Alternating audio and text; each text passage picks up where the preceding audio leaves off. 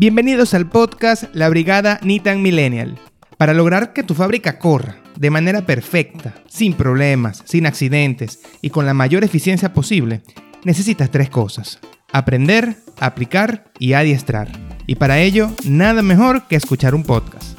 En la brigada Nitan Millennial te estaré brindando las herramientas, casos de estudio, entrevistas con los mejores y las prácticas más actualizadas del apasionante mundo de la manufactura. Temas como calidad, producción y mantenimiento, entre otros, serán deconstruidos para que logres maximizar la confianza en tus operaciones. Soy César Pérez, arroba Nitan Millennial, ingeniero y facilitador empresarial. En sus marcas, listos, arrancamos. Bueno, bienvenidos a este capítulo número uno de La Brigada. Eh, aquí básicamente les estaré explicando de qué va este podcast y la historia detrás del podcast, ¿no? La brigada nace primero por la cantidad de problemas que todos mis amigos me cuentan y que han tenido en sus respectivos trabajos. Siempre me llegan diciendo que hay una guerra entre producción, mantenimiento. Y siempre hay una batalla también entre calidad, producción y bueno, y también un poco de barbaridades que que hay departamentos de recursos humanos en, el mercado.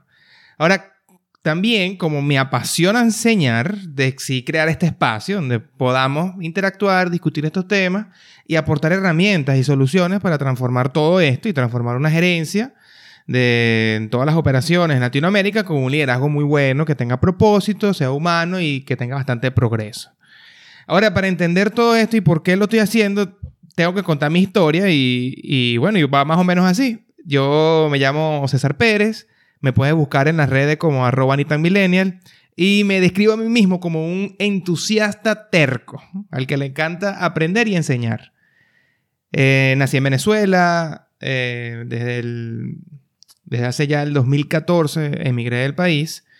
Eh, desde a partir del 2019 estoy viviendo en Panamá, estudié ingeniería química en la Universidad Simón Bolívar bueno, durante mis años hice bastantes cosas. Eh, tuve una banda de rock, se llamaba Macundales, también la puedes buscar por ahí en las redes. Practiqué artes marciales, tuve una asociación de estudiantes de ingeniería química, se llamaba ASEIC, y en esa asociación pues hice bastantes, eh, bastantes eventos. La verdad que esa asociación me ayudó a mí a crecer eh, como líder y en, mi, en, mi, en mis interacciones con todos los, los estudiantes. De verdad que le agradezco muchísimo a CEIC y esa decisión de haber entrado en una, en una asociación de estudiantes mientras estaba en la universidad, pues fue una de las mejores que he tomado. Luego de que yo me termino mi carrera, me gradúo, comienzo unas pasantías en Ron Santa Teresa, es una marca de ron y una empresa que queda en Venezuela, bastante, bastante grande, familiar, eh, pequeña, mediana empresa, pero bastante, bastante grande en Venezuela y una marca reconocida a nivel mundial. Y luego ahí fue básicamente donde yo me desarrollé como profesional. Empecé como pasante, luego me ascendieron en la parte de destilación hasta llegar a ser gerente de, de un gerente técnico, donde manejaba calidad, calidad de líquidos, calidad de empaque, ingeniería de procesos y seguridad y higiene ambiente. Luego ahí fue cuando en el 2014 yo decido emigrar a Canadá. Quería irme a estudiar una, un posgrado, pero bueno, con, por las limitaciones del, del país, no pude estudiar lo que yo quería, así que tuve que cambiar un poco y solamente me fui a estudiar inglés en Canadá. Eh, ahí duré más o menos seis meses. En Canadá pues tuve que hacer muchas labores que yo no hacía en Venezuela. Siempre fui un niño, digamos, consentido, donde eh, en mi casa, gracias a Dios, nunca faltó nada. La universidad siempre fue pública, pero eh, nunca, nunca tuve la oportunidad de aprender algún oficio, así que bueno, en Canadá me tocó hacerlo. Y luego, estando seis meses allá, consigo un trabajo nuevamente como gerente técnico en, en Brugal, en, en Dominicana. Fue buenísimo porque me acuerdo que yo estaba limpiando un sótano y me llaman y me dicen, mira, ¿estás interesado en ser gerente de la destilería? Y yo, bueno, buenísimo, vamos a darle.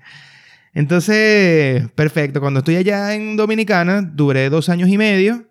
También allí era responsable de la, de la producción de la destilería.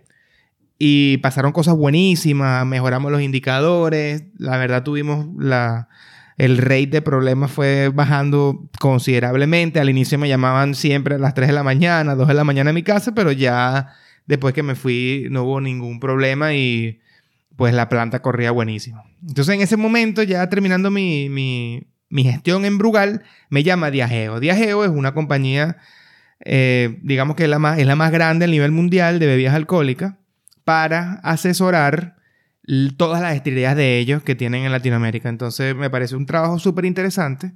Y cuando llego a Panamá, yo decido, o mejor dicho, comienzo a pensar en que, bueno, algo estoy haciendo bien porque me ha ido bastante, he tenido buenas experiencias y me ha, ido, ha sido bastante positiva toda mi carrera, desde que empecé en Venezuela manejando plantas, luego en República Dominicana y ahora en Canadá, en Panamá.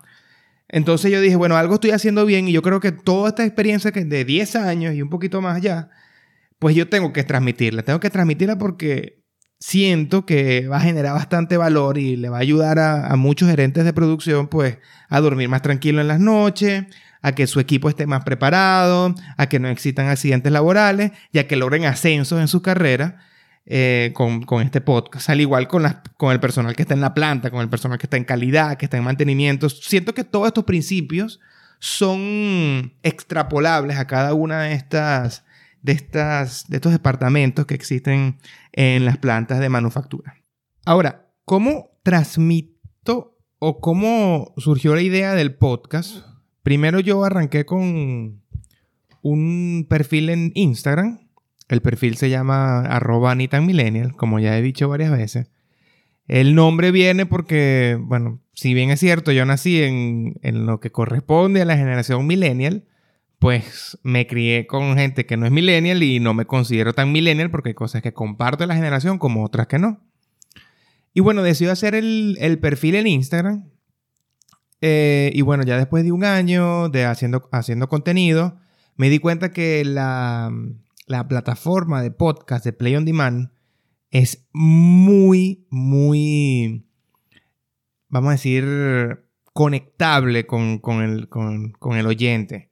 Y que mi público objetivo, que son todos aquellos gerentes, supervisores, directores de operaciones, de manufactura, de producción, pues también están escuchando el podcast y a veces en su trabajo o en la vida o en la ida para su trabajo, pues no pueden ver un video mío en Instagram, no pueden ver un post de Instagram, pero sí pueden escuchar estas herramientas.